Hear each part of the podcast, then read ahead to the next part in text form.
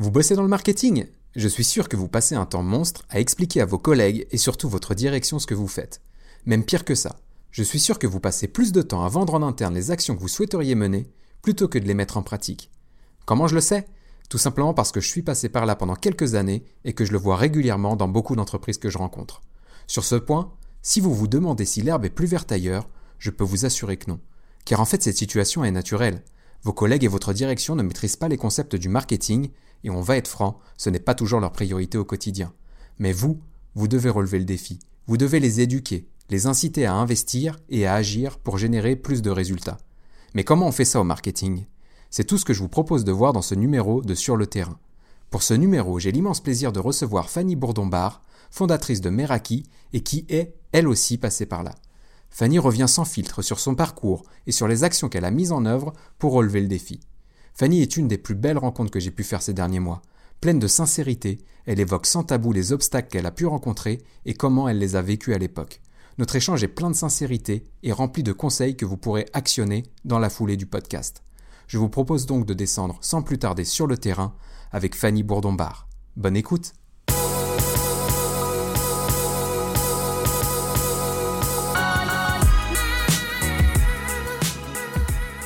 Avant qu'on démarre, du coup, est-ce que Fanny, tu peux juste euh, bah, commencer par te, te présenter rapidement? Oui, alors euh, je suis euh, Fanny Bourdon-Bar. Aujourd'hui, j'ai la casquette de, CEO et fondatrice de Meraki, qui est une entreprise qui de conseil en fait. J'ai un peu de mal encore à le préciser exactement ce que je fais entre agence, conseil, studio, etc. Mais bref, l'idée c'est de pouvoir accompagner les entreprises qui ressentent qu'elles ont un décalage entre le marketing qu'elles ont et celui qu'elles aimeraient avoir ou qu'elles devraient avoir. Que ce décalage très faible ou abyssal. L'idée, c'est de, pouvoir euh, les accompagner à ce niveau-là. Euh, j'ai un parcours moi avant qui est, euh, j'ai eu plusieurs vies entre guillemets professionnelles, parce que j'ai démarré avec un parcours de lettres. J'étais très littéraire, j'ai fait une prépa lettres, etc. Je voulais travailler dans la culture, j'ai fait une école de médiation culturelle, et de là j'ai basculé par le hasard des rencontres de la vie dans le jeu vidéo. Et, euh, et, du coup, euh, j'ai été euh, manager d'équipe professionnelle de jeux vidéo, donc de multigaming en e-sports, à très haut niveau puisque j'ai eu la chance de tomber sur une très bonne multigaming, donc c'est le la maison mère en gros euh, de ces, de ces équipes-là. Et du coup, euh, j'ai des titres de championne du monde sur plusieurs jeux en, en management, voilà. Donc euh, sur du Counter Strike, du FIFA, du Call of Duty, etc. Et du coup, j'ai découvert un univers totalement différent. J'ai commencé à toucher un peu au marketing, à la com dans cette multigaming-là parce que j'étais responsable marketing communication. La réalité, c'est que j'y connaissais rien du tout. Et du coup, mon premier vrai vrai job, parce que ça, je faisais ça pendant mes études, c'était d'être chef chef de projet dans une agence événementiel spécialisé jeux vidéo.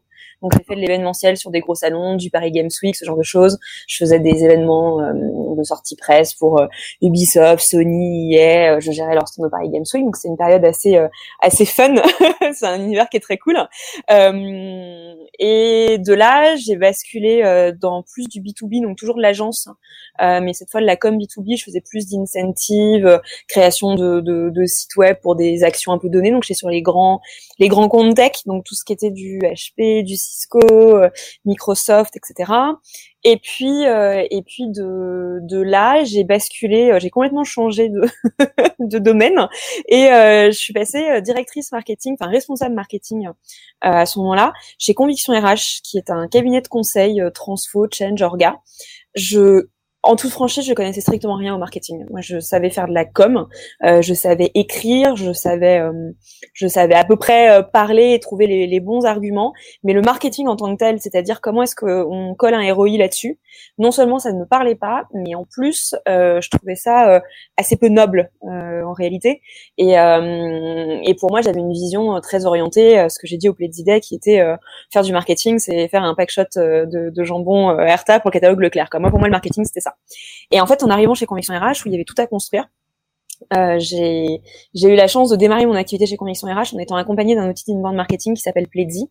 Et en fait, euh, la construction même de Pledzi qui était en train de démarrer, ça s'appelait même pas Pledzi à l'époque, mais la façon dont ils avaient déjà pensé l'outil, moi, m'a beaucoup aidé à structurer les choses et à comprendre ce qu'était le marketing.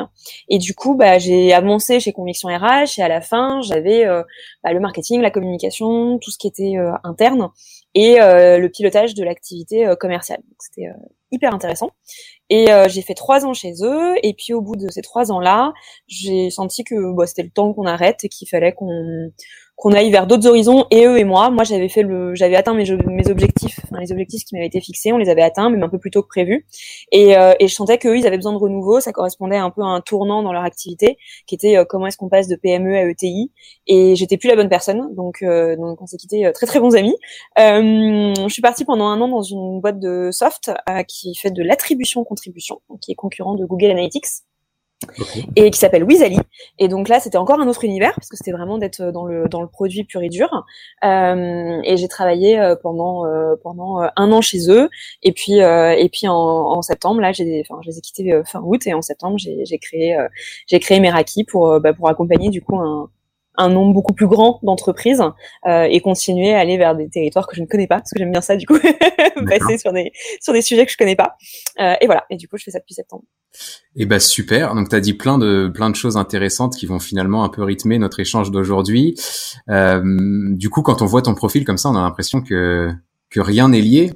Enfin si on regarde ton CV j'imagine que certains recruteurs peuvent se dire euh, euh, je comprends pas le parcours mais en fait quand on on, on t'écoute, ben en fait, on voit que, que ça fait carrément sens. Je pense notamment à, ta vision avant d'arriver chez Conviction RH du marketing, où tu ne voyais pas du tout comment on pouvait euh, avoir une approche ROI en faisant du market, et finalement, tu vas bosser derrière dans une boîte qui fait du analytics, donc tout ce qui est data et tout. Enfin, c'est t'es pleinement dedans derrière, donc en fait, tu complètes ton profil euh, au fil des expériences. C'est hyper cool.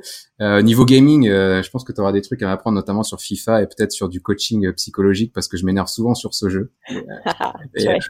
ouais, exactement, ça m'arrive beaucoup. Ouais. J'ai pas de temps, donc du coup, ouais, ça m'arrive. Exact. et sinon, ouais, c'est assez drôle parce que du coup, euh, tu as un profil littéraire au départ et on dit que les littéraires sont sont pas des scientifiques par définition, mais lors de ta conférence, finalement, au Pledzilet, tu as fait un joli parallèle entre la physique et notamment la théorie de la relativité et le marketing. Euh, Est-ce que tu peux juste nous, nous représenter ça un petit peu en synthèse, puisque finalement, ça sera un peu le point de départ de notre échange? Bien sûr. Euh, L'idée, au fait, le, la thématique du Pledzilet était sur le temps. Mmh. Et quand euh, quand euh, Charles de Lizy, qui est un des cofondateurs de Pledzi, m'a dit voilà ça va être sur le temps et on voudrait, on a fait l'amitié de me dire on, voudrait que, que tu interviennes. Euh, moi il y a, y a ça a été un drame pour moi de devoir choisir entre entre les lettres et la science. Euh, de toute façon, le choix est globalement un drame dans ma vie en règle générale, voilà. Et, euh, et du coup, euh, et du coup, j'ai voilà, j'ai fait j'ai fait ce choix-là, mais mais j'ai toujours été euh, la, la, science pour moi et la physique, c'est ça ça m'a toujours fait prendre conscience d'à quel point on n'était rien du tout. Et c'est quelque chose qui me qui me fascine parce que ça explique nos origines, mais mais ça ça conditionne aussi beaucoup notre notre futur. Et euh, et c'est un univers qui qui est pas du tout euh, lié à la façon dont moi je fonctionne. Je suis très bordélique, je suis très euh, intuitive. Euh, du coup, tout ce qui est très mathématique, etc., très très côté, on dit les côtés un peu ingénieur, voilà, bien rangé, tout ça, c'est c'est pas du tout moi, c'est pas mon mode de de fonctionnement. Mais du coup, je trouve ça extrêmement intéressant et ça m'attire beaucoup parce que je j'ai besoin de j'ai besoin de comprendre. Et et il y a ce livre, une, une, brève histoire du temps par Stephen Hawkins, qui a juste changé le monde, hein, je, à plein de niveaux. Il a travaillé à rendre accessible tout un tas de, théories de, physique. Bon, Hawking, c'est pour moi un, génie absolu à, plein de niveaux. Euh, et du coup, je me suis dit bon bah ok, on va faire une brève histoire, enfin on va faire un parallèle et on va faire une brève histoire du temps en, marketing. Et je voyais assez bien se dessiner ce qu'on pouvait raconter. Et donc euh, j'ai choisi que quelques théorèmes en, physique. Et, cette théorie de comment cette théorie de la relativité en marketing c'est vraiment du, c'est, ça vient de moi. Hein. C'est, faut, faut pas prendre ça en se disant, euh, ah ok, c'est un nouveau truc qui existe en marketing, ça, ça vient juste de moi. il faut, il faut, faut bien le, faut bien remettre ça quand même en, en place.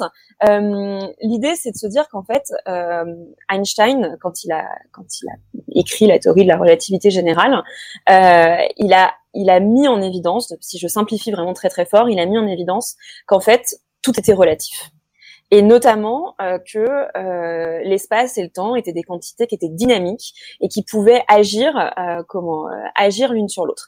Et je trouve ça extrêmement intéressant. C'est quelque chose qui a été dupliqué à plein de niveaux. Qui, par exemple, on retrouve dans le dans le film Interstellar. pour ceux qui l'ont vu, qui, qui, écoutent ce podcast et qui l'ont vu, dans Interstellar, il y a un, un moment où, en s'éloignant de la Terre et en partant dans des directions différentes, les cosmonautes en fait vieillissent plus ou moins rapidement.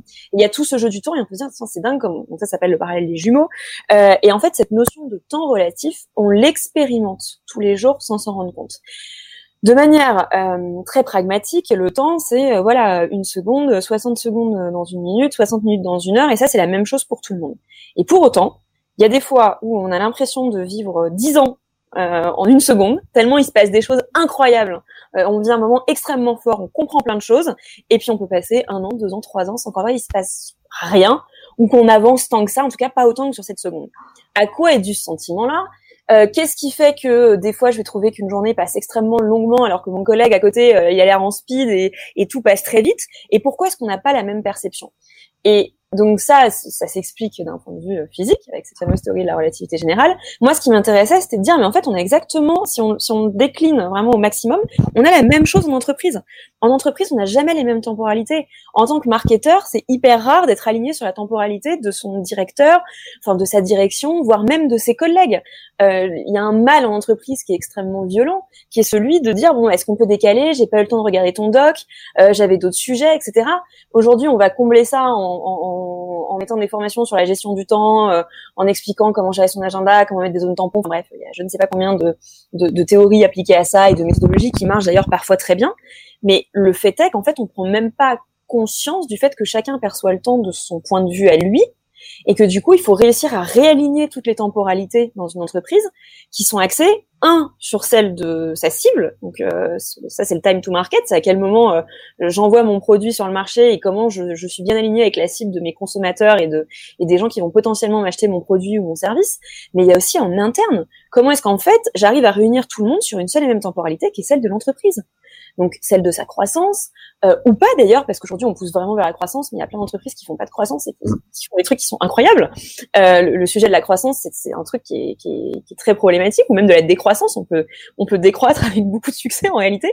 Euh, et du coup, c'est ça que je voulais transmettre au, au idées, qui était de dire, euh, bah en fait, si on si on si on arrive à avoir cette, cette notion de temporalité et à tout aligner sur celle de l'entreprise, on avance beaucoup plus vite. Hmm. Et moi, je l'ai vécu de manière euh, très forte et très violente euh, chez Conviction RH, puisque quand je suis arrivée, j'avais plein d'idées, j'avais, j'étais motivée par un seul truc, c'était entre guillemets le bon sens, c'est-à-dire on va faire tout ce qu'il faut pour aller plus vite, plus loin. Et du coup, j'ai complètement nié la temporalité des associés, la temporalité des managers, les priorités des uns et des autres, et j'ai foncé. Mais j'ai un petit côté un peu bulldozer euh, euh, qui, euh, qui, qui regarde ni à gauche ni à droite et qui y va parce qu'elle est sûre de son truc. Et, euh, et ça a été très riche d'apprentissage parce que du coup, j'ai appris à bah non, gérer ces temporalités-là, à les aligner, à faire du change autour.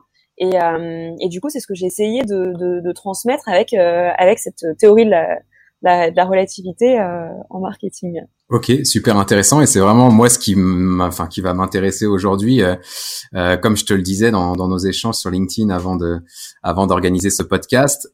Tout ce que tu dis, euh, je suis complètement réceptif et aligné avec ça. derrière, dans, ta conférence, tu as présenté des actions à mettre en pratique. On pourra les rappeler tout à l'heure, justement pour faire en sorte d'aligner cette temporalité et faire en sorte de mener à bien ces projets euh, le plus, pas le plus rapidement possible, mais le plus efficacement possible en tout cas, en fonction de ces différentes contraintes. Euh, moi, ma question, euh, enfin la question que je voulais te poser à l'issue de cette conférence-là et que du coup je te pose aujourd'hui, c'est je comprends totalement ce que tu dis, je comprends totalement ce qu'il faut faire et je suis totalement d'accord avec toi. Mais quand moi je mets ça en parallèle avec les profils que je vois chez mes clients et dans les entreprises, le profil du marketeur, je me rends compte que comme le marketing, c'est généralement un, budget un peu secondaire euh, en tout cas un budget limité, bah, les recrues au marketing euh, sont plutôt des personnes euh, sans expérience, des jeunes diplômés ou, ou ouais, des personnes qui commencent. Enfin, j'ai bien aimé quand tu as dit que quand tu es arrivé chez, chez Conviction RH, tu connaissais rien au marketing. Moi, je vois ça quand même souvent dans des entreprises, des, des, des entreprises qui vont préférer recruter quelqu'un qui n'y connaît pas grand-chose, voire rien, plutôt que de recruter un profil expérimenté qui coûte plus cher. Et la problématique avec ça, c'est pas que les personnes sont pas compétentes, mais c'est que je pense qu'elles n'ont pas forcément l'expérience ni du coup l'assurance pour mettre en place les actions que tu présentais dans ta conférence. Et donc moi, ça m'intéresserait de bah, justement d'avoir ton ton retour d'expérience par rapport à ça, euh, de savoir comment toi, quand tu es arrivé chez Conviction RH, sans rien y connaître au marketing, euh, de vouloir avancer avec tes idées justement sans prendre en compte la, temporalité. Enfin, qu'est-ce qui a déclenché cette prise de conscience là chez toi et comment tu as réussi à relever le défi en fait? Euh, il y, a plein de choses. euh, je pense qu'il y, y, a un premier sujet qui est un sujet de, il y a un sujet de caractère. Euh, et ça, c'est, euh, c'est un vrai sujet qui est euh, bah, comment vous vous positionnez, comment vous voyez les choses, comment vous vous sentez de, de, de parler aux gens, etc.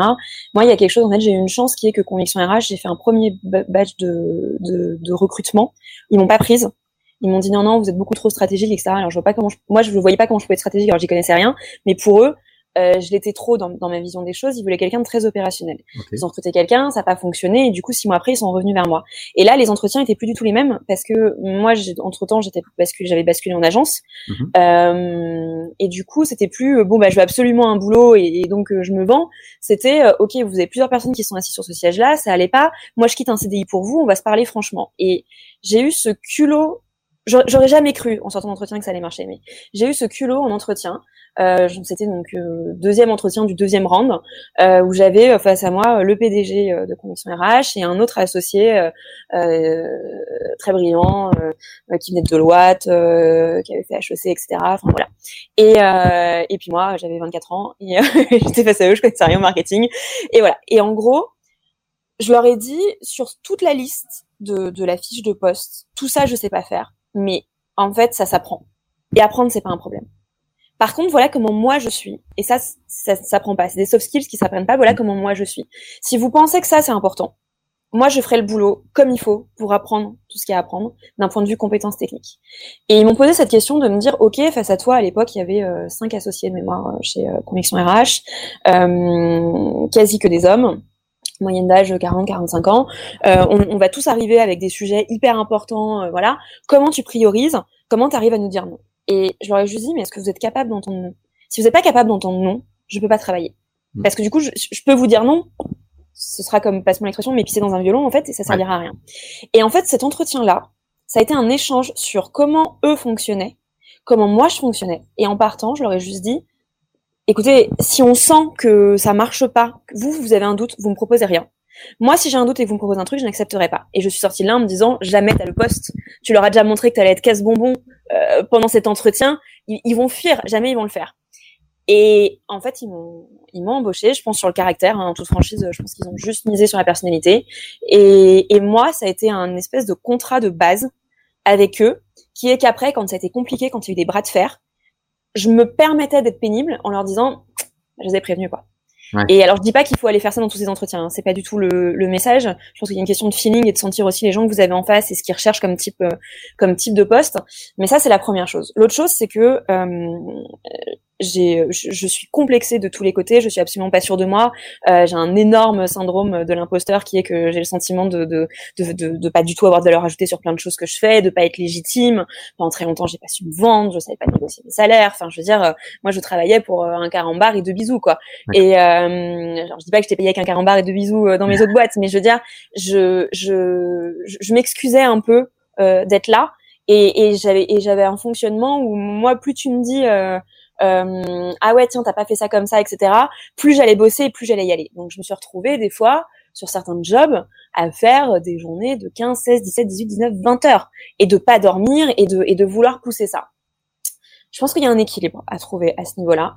Euh, c'est-à-dire qu'il y a quelque chose qui est que euh, moi j'avais des choses à me prouver et leur prouver à eux, avoir leur reconnaissance à eux au-dessus de moi, qui était euh, qui était bien plus euh, bien plus mature, etc. Euh, c'était un premier sujet. Donc j'ai bossé comme une dingue. Je je crois que c'est un vrai sujet de, de un vrai choix de vie de se dire qu'il y a une période où quand on est jeune, euh, qu'on démarre, qu'on a des trucs à apprendre, bah ouais, on bosse beaucoup plus que ce pour quoi on est payé, mais en fait on capitalise tellement sur ce que va être notre carrière dans le futur que ça vaut tellement le coup. Alors je dis pas de bosser 20 heures par jour, hein. après ça implique des, des choix qui sont un peu compliqués, mais mais en tout cas de d'être engagé dans ce qu'on fait, de s'impliquer. Et de pas juste se dire ah oui mais en fait moi je suis payée aux 35 heures ou aux 39 heures donc j'ai mes RTT et je dépasse pas. Ah oui mais ça ça passe en heures sup etc faut arrêter ce mode de fonctionnement là il n'existe plus. C'était valable pour pour des gens qui ont des qui ont des boulots qui sont pénibles qui ont des boulots qui sont dans des usines qui ont des boulots qui sont difficiles où c'est important de respecter ces heures là parce qu'ils se mettent en danger sinon physiquement. Euh, mais quand on est dans des boulots de bureau où on a la latitude de pouvoir faire plus, mais du coup aussi de pouvoir faire moins quand nous on a besoin de faire moins, je pense que c'est, je pense que c'est hyper important de donner au départ quand on mmh. est jeune. Et si on a le sentiment que l'entreprise nous rend pas, c'est probablement qu'on n'est pas dans la bonne entreprise. Mmh. Mais ça veut pas dire qu'on a perdu du temps avant. Ça veut juste dire qu'on a qu'on a appris. Enfin, moi, mes trois ans chez Conviction RH, j'ai énormément donné. Eux, ils m'ont énormément donné aussi. Le moment où ça m'a pu, où ça a pu être pour moi, je suis partie. Mais les trois ans, c'est comme si j'avais fait dix ans de carrière dans une boîte lambda, tellement j'ai appris c'était en phase avec ce que je voulais pour ma vie et pour ma carrière. Mais donc, il y a cet investissement-là. Je vais pas mentir en disant, ah, bah, c'est juste comme ça. Non, j'ai bossé. J'ai bossé comme une malade. J'ai fait des plans de projection de recrutement. Je connaissais rien au recrutement. J'ai fait des business plans. J'y connaissais rien. Bah, j'ai appris. Je suis allée poser des questions. Je suis allée voir des gens. Je suis allée comprendre le métier des gens. Pourquoi c'était important, etc. Je suis jamais restée il y avait un système de back-office qui était assez fermé. Moi, j'ai mon ordinateur portable et je suis partie avec les consultants dans l'open space pour comprendre leur métier, pour comprendre comment j'allais m'interfacer avec eux, pour pas venir avec mon ah tiens moi je bosse comme ça, toi tu vas t'adapter. Non, j'étais fonction support. La fonction support c'est d'être un support. Mhm. Donc euh, c'est de s'adapter à ce qu'il y a à ce qu'il y a derrière. Euh, du coup quand vous faites ça en général, il y a quand même un sujet de confiance qui se met en place.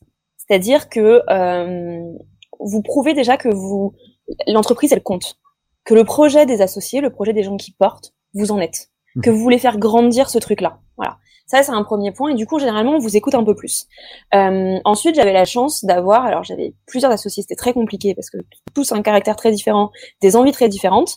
Euh, mais j'avais euh, le, PDG de Conviction RH, euh, qui est un homme d'une intelligence euh, émotionnelle rare et qui et qui du coup me calmait énormément. C'est-à-dire que tous les trucs qui m'énervaient, ça me frustrait, j'avançais pas assez vite, etc. Il me disait chaque chose en son temps et t'as pas du tout mis les bonnes, la bonne façon pour nous l'amener. Tu l'aurais amené comme ça, probablement qu'on aurait dit oui. Et il avait ce, ce regard, moi ça, ça m'énervait parce que j'avais l'impression qu'il était un peu dans l'inaction, parce que je me disais mais tu vois déjà ce qu'il faut qu'on fasse, mais tu prends ce temps-là. Et il me l'a jamais euh, expliqué tel quel, euh, voilà, mais en fait ça a été une sorte de mentor à ce niveau-là. J'ai beaucoup appris lui. Et à côté de ça, il y avait un autre associé euh, qui euh, comment portait pas mal les sujets, euh, beaucoup les sujets marketing, qui avait énormément d'idées, mais alors qui lui pouvait dormir que deux heures par nuit, qui était hyper speed et qui en demandait de plus en plus parce qu'il avait bien compris que plus j'allais m'en demander, plus j'allais vouloir faire mes preuves et plus j'allais y aller. Et là, ça a été un apprentissage. c'est quelqu'un que j'admire énormément pour la façon dont il construit sa pensée, ce qu'il peut délivrer, sa capacité à voir beaucoup plus loin, etc. incroyable comme apprentissage auprès de lui. Ça m'a épuisé. Hein. Il m'a lessivé. Euh, mais il le sait, je pense. je sais pas si un jour il écoutera ça, mais je pense qu'il le sait. Euh, mais mais moi, je savais que physiquement, j'avais pas sa résistance. J'étais pas capable de, de, de, fonctionner comme lui. Mais pour autant, je me suis pluguée sur son modèle pour apprendre. Et, et quand j'ai senti que moi, je me mettais en danger, j'ai arrêté. Mais du coup, son, cet équilibre-là, ça m'a appris qu'en fait, bah, il y avait une part de politique qui était hyper importante, qu'il y avait des gens qui avaient des visions mais que d'autres avaient besoin de plus de temps pour arriver à cette à cette vision là et du coup j'ai appris à y aller par étapes. J'ai jamais été sûre. Il y a, y a pas un seul codir comex une seule présentation que j'ai faite en me disant ça va aller et c'est bon etc j'avais l'intuition que mon idée était la bonne mais j'avais rien pour j'avais pas l'expérience pour le prouver j'avais pas de cas de test pour le prouver j'avais juste cette ce truc à dire on va essayer et si on se plante on va être assez intelligent pour l'arrêter assez vite pour pas que ce soit grave voilà. Et ça, c'est un argument que j'ai beaucoup poussé, auquel eux étaient assez réceptifs. Euh, C'est-à-dire qu'on avait le droit de se planter. Bon, si on se plantait euh, cinq fois sur la même chose parce qu'on n'avait pas écouté, là, ça allait pas. Mais en tout cas, dans l'idée, on avait le droit de se planter. Et c'était pas une boîte, c'était pas une de ces boîtes qui vraiment ont une. Aujourd'hui, on parle de plus en plus de la culture de l'échec, etc. Euh, c'est pas une boîte qui prônait ça particulièrement, mais c'était une boîte qui était ouverte euh, à ce à ce niveau-là. Euh, du coup, sur cette partie, comment est-ce qu'on comment est-ce qu'on s'impose un peu euh, face à des, à des dirigeants? Enfin, sur le conseil que je pourrais donner à des jeunes marketeurs, c'est qu'ils sont pas là par hasard. A priori, s'ils ont été recrutés, même s'ils n'ont pas toutes les toutes les compétences et toute l'expérience, c'est que à un moment il y a quelqu'un qui a vu un potentiel en eux et qui s'est dit ça c'est important. Donc maintenant leur job c'est un de monter en compétence sur ce qui leur manque. Euh, on manque pas d'outils sur internet pour se mmh. former euh, marketing digital. Deuxièmement ce que je peux dire aux entreprises, c'est d'avoir eux l'intelligence de les doter des bons outils pour les accompagner. Faut arrêter de croire que parce qu'on a embauché quelqu'un, le truc va tourner. Euh, c'est pas vrai. Il va pas dessiner euh, à la main sur une feuille euh, la campagne. Non, il va avoir Canva, il va avoir Photoshop, il va avoir que sais-je. Mais voilà. Et ben en fait, cette logique qu'on a un peu aujourd'hui sur le design, euh, tweeter, ben on n'en voit plus par le. Oui, on a besoin d'avoir un compte Twitter, des fois d'avoir des outils d'administration, etc. Bah, il faut avoir la même logique sur plein d'autres sujets. Il faut avoir un peu les mêmes logiques sur euh, du CRM, il faut avoir les mêmes logiques sur de l'inbound marketing, et il faut choisir des outils qui vont structurer et accompagner en fait. Et, et c'est absolument pas pour faire leur pub, mais c'est pour donner un exemple. Pleddy, pour moi, ça répond parfaitement à ça. C'est un outil qui a une véritable intelligence dans sa construction et qui permet ils, vendent ça aujourd'hui sur l'inbound marketing. Ils vont vous dire, euh, on fait de l'inbound marketing, on gère vos contenus. La réalité, c'est quand vous avez cet outil-là, vous structurez votre stratégie marketing naturellement par la façon dont ils l'ont construit. Le gain de temps le gain financier, il est énorme. Mhm. C'est quasi comme si vous aviez quelqu'un de plus dans votre équipe marketing qui sait faire bah, la data, la data analyse, parce qu'en fait, vous avez des données qui remontent et, euh, et il, vous les, il vous les analyse pour vous, euh, qui sait faire de l'intégration, parce que toute la partie emailing, landing page, etc., c'est hyper simple, du design, parce qu'avec le drag and drop et les modèles qui existent déjà, il n'y a pas besoin d'être designer. Enfin bon, et tout un tas d'autres choses. Et ça, c'est hyper rare. Il y a combien d'outils qui font ça aujourd'hui? Généralement, on se concentre sur un petit truc, on vous aide, et puis euh, vous avez une galaxie de trucs euh, derrière. Il y a combien d'outils qui vous font grandir en tant que dans votre métier? Il y en a plein qui vous simplifient la vie, mais qui vous font grandir, il y en a très peu. Mhm. Et ça, je trouve que benchmarker ça, penser à ça, et choisir aussi ses prestataires en fonction de l'équipe qu'il y a derrière, des gens qu'il y a derrière, de ce qu'ils vont vous apporter. Moi, je mise beaucoup sur l'humain, peut-être que c'est très naïf, mais, mais ma vie et ma carrière, elle s'est construite sur des rencontres et des gens qui m'ont impacté. Et, et, des gens qui m'ont fait confiance, d'autres qui m'ont pas fait confiance, donc à qui j'ai voulu prouver que. Encore une fois, une question de caractère, ça. mais, mais du coup, c'est très important, je trouve aussi, dans ces choix de solutions et de prestataires, d'aller vers des gens qui vont nous tirer vers le haut. Il y a, y a, une phrase qui est de dire, c'est une phrase qui démarre, il y a le podcast de Mathieu Stéphanie, euh, euh, Génération DIY. Mhm. Il démarre son podcast en disant, euh, nous sommes la moyenne des gens que nous fréquentons bah en fait c'est juste, mais on est la moyenne des gens qu'on fréquente aussi au boulot et aussi dans nos prestataires et de, de, de ce qu'on vit au quotidien. Donc euh, si les entreprises arrivaient à avoir cette intelligence là de doter leurs employés des bons outils et les bons outils c'est pas forcément les plus chers euh, ni les plus renommés pour euh, pour les pour les pousser vers le haut et, et leur permettre d'avoir une courbe de progression et d'apprentissage élevée, forte et du coup beaucoup plus rapide, on vivrait dans un monde extraordinaire. Complètement, mais super. Donc du coup, tu as dit pas mal de choses intéressantes par rapport à ça. Le premier point, effectivement, le point de départ de, de tout ce que tu viens de nous dire, c'est que en fait, quand tu es arrivé chez Conviction RH, ton deuxième entretien, tu t'es présenté euh, de manière très authentique. Et ça, je pense que c'est déjà un des points importants quand on débute sa carrière euh, euh, en tant que marketeur. Et moi, le premier, les premiers entretiens que je faisais, justement, je me mettais dans dans la posture de je vais savoir dire ce que la personne en face veut entendre mais j'étais pas forcément moi-même. Et du coup, tu te retrouves à bosser dans une boîte où bah t'es aligné avec rien, tu partages pas les valeurs, tu partages pas la vision, tu partages pas les méthodes de travail, et forcément ça, ça peut pas marcher. La problématique que je vois par rapport à ça, finalement, c'est le deuxième point important de, de ce que tu dis, c'est que oui, t'as beaucoup bossé, oui, t'as beaucoup appris, et je pense que t'as beaucoup de facilité par rapport à ça, et c'est cool. Euh, par contre, t'as aussi euh, la partie management, et tu l'as bien souligné, qui t'a vraiment apporté, c'est que ton management était ouvert était déjà assez euh, mature ou en tout cas euh, apprenait vite sur le sujet. Et du coup, tu as été mise euh, dans de bonnes dispositions finalement pour mettre en, pratique tes actions. Moi, ce que je remarque souvent dans, dans certaines entreprises, c'est que le DG va toujours se plaindre, ou le DG ou le manager, peu importe, va toujours se plaindre de la qualité de son équipe, mais se remet jamais vraiment en question lui. Et moi, je vois beaucoup de PME qui vont embaucher un profil junior ou euh, oui, un, ouais, un profil junior dans le marketing parce que ça coûte moins cher, mais comme eux, en tant que, que directeur ou manager, n'y connaissent rien en marketing digital, bah, ils ont besoin qu'on les éduque justement euh, et qu'on leur explique constamment euh, ce qu'on est en train de faire et pourquoi on est en train de le faire, et on passe plus de temps à expliquer à notre manager ce qu'on fait, enfin ce qu'on doit faire, plutôt que de le faire. Et je pense que ça, ça peut être un frein aussi dans, dans, dans ce que tu dis. Euh, chez Conviction RH, j'ai l'impression que euh, vu qu'ils étaient ouverts et, euh, et quand même, je pense, un peu matures sur le sujet, tout ce que tu disais, bah, t'étais écouté et il y avait un échange, il y avait un débat. Il y a beaucoup de managers que je rencontre et, et, et j'ai plusieurs clients en tête ou prospects en tête que j'ai, pu rencontrer. De, de, de profils un peu ouais de, de DG ou de manager qui comme ils ne connaissent pas le marketing digital et qui veulent quand même garder le contrôle euh, sur ce qui se passe et, et sur comment les choses sont faites en interne, bah, du coup acceptent pas qu'on qu'on leur dise quoi faire ou ou acceptent pas qu'on leur dise non justement. alors il n'y avait pas que des enfin, ils étaient très ouverts chez Conviction RH, mais pas que. Il y a eu des moments qui étaient extrêmement difficiles. Mhm. Euh, et d'ailleurs, j'ai eu des moments difficiles dans toutes les entreprises que j'ai rencontrées, mais ça, c'est inhérent. Ça ne veut pas dire que c'est une bonne boîte ou une mauvaise boîte. C'est juste qu'il y a un moment où vous venez challenger des gens dans leur conception des choses. Et il y a quelque chose qui est très dangereux en entreprise, c'est que très souvent, quand on, c'est l'ego qui parle en premier. Et quand on dit non, non, c'est pas ça, c'est l'ego qui prend. Mhm. Et, et, du coup, euh, j'avais un gros sujet d'éducation hein, chez, chez, chez, Conviction RH. Je l'ai eu dans, dans plein d'autres entreprises. Euh, il y en avait quelques-uns qui étaient très matures et d'autres pas du tout. Et du coup, fallait tout expliquer. Moi, c'était j'avais l'impression que ce soit une perte de temps démentielle.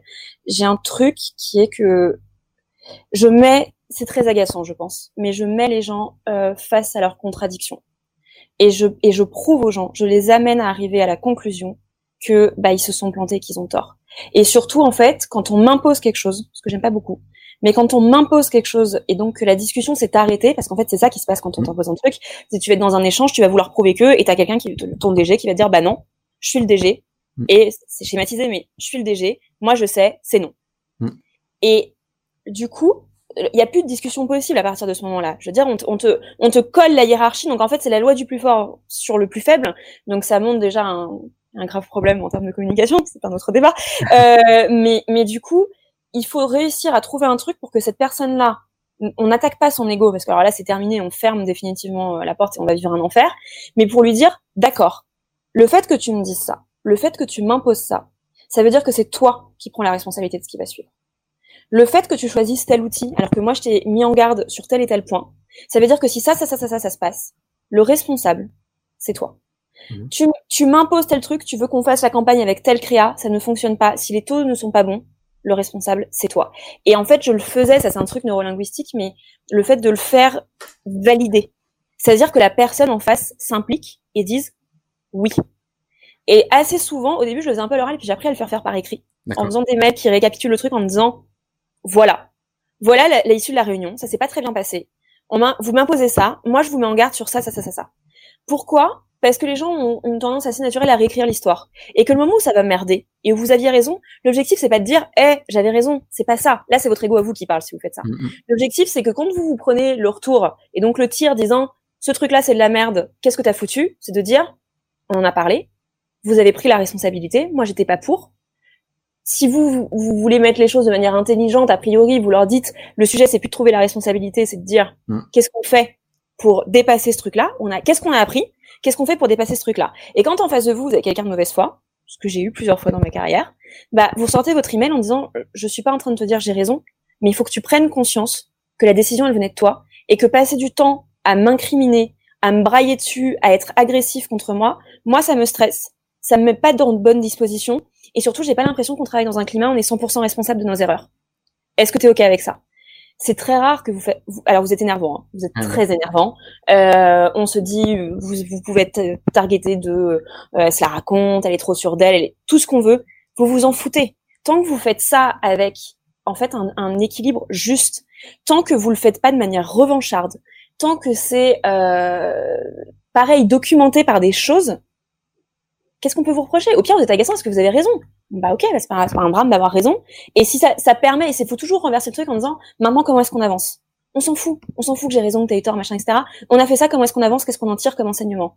Et du coup, vous basculez dans un jeu de pouvoir qui devrait même pas avoir, qui pour moi a pas de raison d'être, mais qui existe très très fort dans les entreprises et en particulier en France.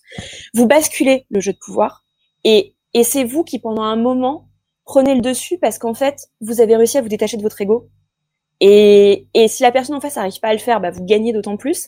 Et, et, si la personne en face, elle est capable de prendre un peu de recul, elle va se dire ah ouais ok. Après vous avez plein de types. Vous avez la personne qui sur le moment va dire oh, mais ouais t'avais raison. Il y a celui qui vous le dira jamais, mais en fait vous allez vous rendre compte de par ses actions qu'il a bien compris le truc et qui fait évoluer le truc. Enfin, faut trouver cet équilibre là. Mais ça c'est hum, c'est de l'humain en fait. Et, et, et c'est pour ça que c'est très important d'être très. Tu parlais de l'honnêteté et du, fait qu'au début tu avais dit à tes recruteurs ce qu'ils voulaient entendre, etc. C'est comme dans une relation amoureuse. Euh, si vous vous vendez d'une certaine façon au début, euh, bah, la personne au bout d'un moment elle va bien comprendre que c'est pas comme ça. C'est-à-dire mm. quand vous habitez ensemble, quand vous vivez plus de quotidien, c'est là où il y a cette espèce de truc où, ah mais en fait euh, bah non c'est pas ce que je veux. Bah oui parce qu'au début on s'est survendu.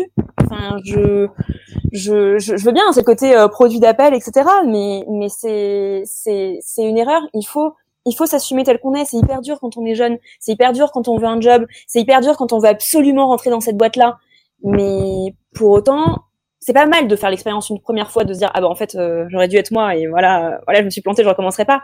Mais être vous, c'est le plus beau cadeau que vous pouvez vous faire. Et c'est le plus beau cadeau que vous pouvez faire à l'entreprise. Cette authenticité-là, elle fera que vous rendre service et gagner du temps. Eh ben, totalement d'accord avec ça. Je me reconnais beaucoup dans, dans tout ce que tu dis, c'est bien. Euh, donc du coup, ouais, effectivement, c'est ce que tu dis, ce qui est important, et je pense que c'est important. Euh, mais ça passe aussi par l'écrit. Et, et, moi, je, je, sais que quand j'accompagne mes clients, une des problématiques que j'ai, c'est de les convaincre de faire des reportings, de reporting de leurs actions, des reporting de leurs performances. Et, et, moi, je sais que c'est important parce que derrière, j'ai le DG ou le manager qui me dit, euh, bah, mon équipe, est pas comme ci, mon équipe, est pas comme ça, ou les résultats, je sais pas où ils sont, ou je sais pas ce qu'ils font, etc. Et en fait, mais ça, si c'est, enfin, ça peut passer, enfin, à mon sens, ça peut passer que par l'écrit. Et généralement, effectivement, je leur raconte cette histoire, en fait, parce que moi, ça m'est arrivé dans plein de boîtes aussi d'avoir de l'oralité et du coup de me retrouver à, devant un DG ou un manager de mauvaise foi qui me dit euh, non mais j'ai jamais dit ça ou j'ai jamais fait ça et toi tu le sais qu'il l'a dit ou qu'il a fait mais t'as rien qui le démontre quand tu as un mail, effectivement, c'est pas de dire j'ai raison. C'est juste, ben, la situation, elle est comme ça, prends-en conscience et, et maintenant on peut avancer. Et effectivement, euh, là, c'est moi, ouais, un conseil qu'on peut aussi donner aux, jeunes marketeurs, aux marketeurs tout court, c'est comme le DG ou comme une grosse partie des collaborateurs ne savent pas euh, concrètement ce que tu fais ou ne comprennent pas les concepts parce que c'est pas leur métier et puis ça les intéresse pas. Euh, ben, tu dois prendre le temps d'éduquer et, et ce temps, tu dois capitaliser. Enfin, tu dois, tu dois capitaliser, capitaliser dessus en ayant des traces aussi écrites pour que derrière ça te permet de, bah, de faire comprendre à ton DG que, ce que tu fais et, pourquoi tu le fais et comment tu le fais, quoi. Oui, et puis c'est important de se laisser ce temps, de ne serait-ce que pour voir ses progrès, pour voir son évolution. Euh, on prend bien des photos de nos enfants quand ils sont petits. Euh, c'est pour pourquoi? C'est pour avoir des souvenirs, pour voir les en. Et puis bah, dix ans après, ils vont dire ah tiens, je ressemblais à ça. Bah c'est important d'avoir cette, cette, historisation en fait euh, pour regarder dans le rétro et être capable de tirer les enseignements quoi. Ok, bah cool. Par rapport à ça, t'as dit un autre truc. Euh, ça va être une aparté. J'avais pas prévu de parler de ça, mais quand tu parlais de Pledzi, tu disais que en fait l'outil était structurant et que ça te faisait grandir. Euh, j'aime bien, j'aime bien ce, j'aime bien ce que tu dis à ce niveau-là. Nous, on accompagne pas mal de boîtes dans tout ce qui est marketing automation, et c'est vrai qu'on a des clients régulièrement euh, qui nous appellent pour nous dire je veux un outil, je veux Pledzi, je veux autre chose, euh, un outil de marketing automation, et nous on leur dit non. Euh, avant, vous avez besoin d'une stratégie, vous avez besoin d'une équipe, et ensuite on pourra mettre l'outil, etc. Et quand on commence à avancer euh, dans l'implémentation de l'outil, le client nous dit souvent ah, je pensais pas que ce serait autant structurant pour mon entreprise. Parce que j'ai structuré mon marketing, mais au-delà de ça, et en as parlé un peu rapidement, mais je pense que c'est un point aussi important, euh, bah, le marketing, c'est pas que du marketing, c'est effectivement du support, et t'es notamment en support de l'équipe commerciale. Et derrière, si t'as pas de process commercial, si t'as pas de stratégie commerciale, si euh, euh oui, si, enfin, si le process commercial que t'as n'est pas appliqué, etc bah, ton, ton, marketing ne fonctionnera jamais. Et, euh, et ça, c'est c'est quand même un point euh, hyper important, je pense, c'est que le marketing et le marketeur va devoir aussi amener progressivement le, le manager ou la direction à prendre conscience que euh, c'est pas qu'un sujet market, mais que c'est aussi un sujet global. Et c'est là où ça peut être difficile pour un marketeur parce que finalement, euh, il va avoir un impact aussi sur le, le, quotidien des commerciaux, par exemple. Nous, on le voit souvent. Et c'est un peu cliché ce que je dis, mais généralement, ce qu'on voit dans des PME et, chez nos clients, chez nos prospects, c'est euh, une jeune marketeuse de 24, 25 ans, comme tu as pu l'être chez Conviction RH, qui doit convaincre des commerciaux de 40, 45 ans, 50 ans qui font ça depuis 30 euh, ans, de changer leur manière de prospecter, d'avoir une méthode un peu différente de prospecter les leads en étant peut-être un peu plus inbound, en étant un peu plus bienveillant, etc. Et là, honnêtement, bah, le, la marketeuse, elle est pas prise au sérieux, quoi. Tu, tu te mhm. reconnais dans ça ou euh, Ouais, ouais, je me, je me reconnais là-dedans. Il y a, je, je, moi, je pense que je m'en suis beaucoup sortie avec l'humour. Euh, j'ai, euh, j'ai, je, me souviens, il y a une histoire un peu euh, chez Conviction RH. À un moment, on avait fait un atelier euh, pour les managers, et moi, c'était un moment où je formation, il y en avait quelqu'un qui était venu pour nous faire travailler notre leadership, etc. Et j'avais participé à cette formation-là. Il fallait qu'on modélise notre euh, dans la glaise, qu'on modélise notre leadership. Et, et moi, j'avais fait quelque chose où en fait le qui signifiait que le leadership passait à travers moi. Pourquoi? Parce que je suis extrêmement entière. Euh, très souvent, les gens disent ah, non, elle est gênante. Je rigole fort. Je dis bonjour à tout le monde quand j'arrive le matin. Je fais du bruit, je prends de la place. C'est un truc dont j'ai dont j'ai conscience. Euh, il y a une forme de truc que j'ai construit aussi euh, dans ce personnage-là, probablement pour me protéger de plein de trucs qui me faisaient peur. Mais bon, bref, toujours est-il que ce personnage, enfin, ce, truc extérieur est là. Et, euh, et en fait, pendant très longtemps, le moindre truc qu'on disait sur moi, je le prenais, je voulais le changer, je voulais évoluer, je voulais plaire à tout le monde et tout ça, et je me suis complètement oubliée. Et, et du coup, j'ai compris que non, j'avais un besoin qui était que les gens suivent en fait euh, ce que j'étais et comment j'étais. Et l'humour, ça fait partie de qui je suis. Donc, vanner les gens, avoir du second degré. Euh, moi, j'en ai beaucoup par rapport à moi. Donc déjà, je le je le mets en scène. Donc au début, ça surprend un peu. Des fois, les gens disent non, mais attends, euh, elle vient de se vanner tout seul. Mais oui, parce qu'en fait, il faut rire. Il faut se marrer. Si, si, si, on, passe des journées, on se marre pas, c'est l'angoisse. Mm. Donc il faut se marrer. Donc moi, je rigole beaucoup de moi. Parce que je dis beaucoup de conneries. Et il y a plein de trucs où je me dis mais je comprends même pas pourquoi t'as as dit ça. Bref, je le fais. Euh, des fois, ça marche, des fois, ça marche pas. Mais du coup, je le fais. Ça me permet, comme comme je le fais beaucoup sur moi, ça me permet de le faire sur les autres. Et il y a une différence entre charrier et être méchant. mais par contre, on peut charrier en mettant le doigt sur des choses qui sont un peu vraies et du coup titiller un peu, aller un peu pousser. Donc moi l'humour ça m'a pas mal aidé euh, pour dédramatiser des solutions, pour me faire, euh, enfin pas des solutions des problèmes plutôt, pour me faire euh, apprécier des gens. Euh, j'ai beaucoup aidé les gens, c'est-à-dire qu'avant de demander quelque chose, souvent je donne. D'accord. Et je dis fais-moi comprendre ce qui va pas. Comment je peux faire pour que ce soit plus facile pour toi? Ah ok. Et après au fur et à mesure on distille en disant tiens t'as pensé à ça, tiens est-ce qu'il y a ça? Si on arrive en disant voilà ce qu'on met en place, ça va tourner comme ça, c'est parti mon kiki, ça marchera jamais. En fait il faut faire du change même quand on est une jeune de 24 ans euh, face à des commerciaux de 45 ans, faut faire du change. Et je pense que les gens sont beaucoup plus enclins à faire du change s'ils vous apprécient. Le seul côté, ça va marcher, ça suffit pas comme carotte. Mmh. Faut que eux ils aient quelque chose à y gagner. Donc soit c'est le plaisir de bosser avec vous, soit c'est une, une, façon de découvrir nos trucs. Faut trouver par rapport à sa boîte, par rapport aux gens qu'on a en face. Mais il y a jamais personne que j'ai entre guillemets pas réussi à retourner. Il y a des gens qui, que j'agaçais. Il y a des gens euh, qui ne m'aimaient pas. Il y a des gens euh, qui disaient elle est too much. Mais ils faisaient quand même le truc. Parce que j'avais réussi à faire la démonstration au fur et à mesure que. Parce que j'avais apporté des chiffres. Parce que euh, j'étais honnête quand je disais ça c'est qu'une intuition, mais on va passer tant de temps juste pour le prouver. Et si ça marche pas, on arrête. Et moi en contrepartie, je fais ça pour toi. Et, et oui, c'est du deal un peu basique de négoce. je fais un truc pour toi, tu fais un truc pour moi. Mais mais ça marche parce que du coup, ça crée aussi un esprit d'équipe un esprit d'entreprise. Et moi, je me souviens d'une période dans une boîte où euh, j'étais la seule au back office pour qui les, les, les, employés, enfin les, les, collaborateurs étaient. Quand j'envoyais un mail, on me faisait le truc tout de suite. Okay. Et tous les autres, euh, au RH, à l'admin, etc., eux, ils galéraient pendant je sais pas combien de temps.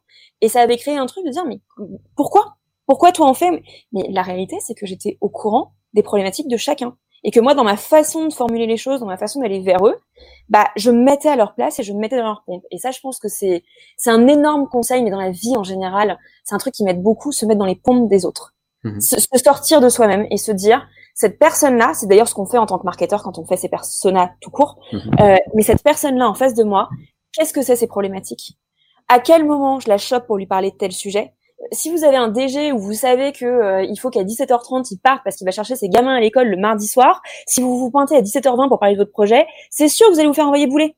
C'est sûr. Vous l'avez la donnée. La data, c'est pas maintenant. Voilà. Et, et, ça, des fois, quand on est enthousiaste, machin, etc., c'est très dur à, à capter.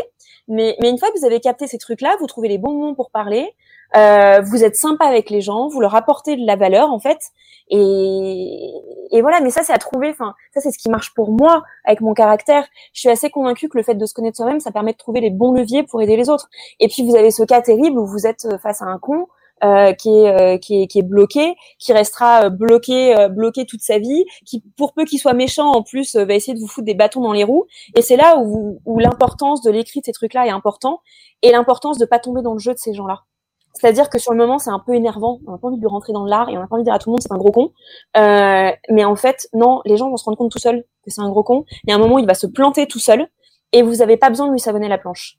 Par contre, vous avez besoin de vous baquer pour que si jamais un jour il vous attaque, vous ayez le truc de dire bah moi je l'ai pas attaqué, euh, j'avais pas de volonté de le faire, mais puisqu'on en est là et puisqu'il faut que je me défende, voilà ce que j'ai pour me défendre quoi. En général, c'est assez efficace.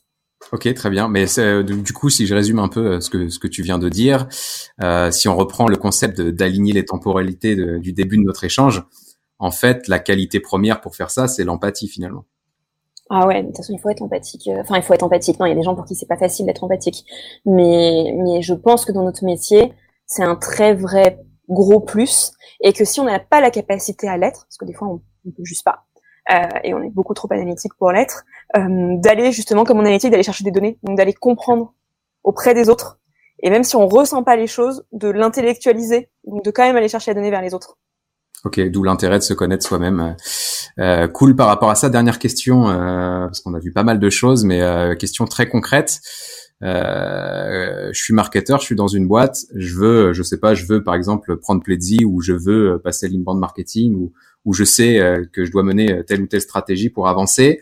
Je vais voir mon DG, je lui propose et ouais ouais, on verra plus tard. Ça, j'imagine que t'es déjà, t'as déjà été dans cette situation-là de ouais, il y a un sujet en entreprise, on, on l'a abordé euh, rapidement, mais euh, mais on verra plus tard, on, on ira, ouais, je sais pas quand, mais on ira. Est-ce que est-ce que tu as déjà été dans cette situation-là et ou est-ce que tu as des conseils que, que tu pourrais donner à, un marketeur pour euh, pour essayer justement d'accélérer le passage à l'acte en fait? Ouais, faut prouver. Le marketeur dans ces cas-là, il, c'est un peu le, cheval de Troie de l'entreprise derrière le, le ou autre. Euh, en fait, il faut prouver. Il faut il faut rattacher. Il faut trouver ce qui va parler aux gens. Le DG va dire ouais ouais on verra plus tard. Le DG qu'est-ce qui l'intéresse?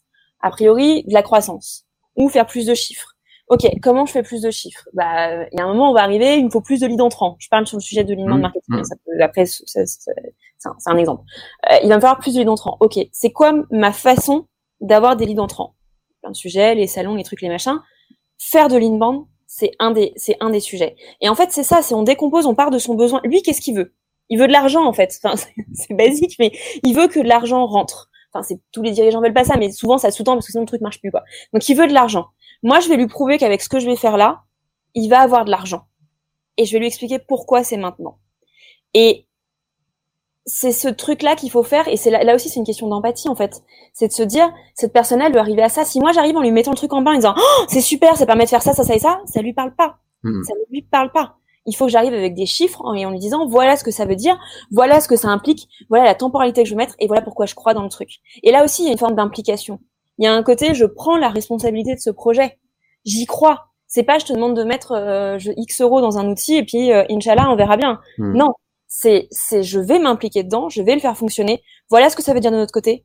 Voilà ce que ça veut dire du tien voilà ce que ça peut apporter en plus à l'entreprise parce que ça rayonne, le marketing rayonne sur tellement de sujets que bah, on peut se dire ça va permettre de remettre un peu en place notre nos, nos, nos personas, donc ça va servir aux commerciaux. On va pouvoir retravailler un peu nos funnels de vente pour voir s'il n'y a pas un peu des trous dans la raquette, etc. Enfin, venir en connaissance en sujet et donc pas juste avec l'enthousiasme de base parce qu'on vient de découvrir un truc génial, ça c'est très dur. Enfin, moi c'est très enthousiaste surtout sur trop de choses.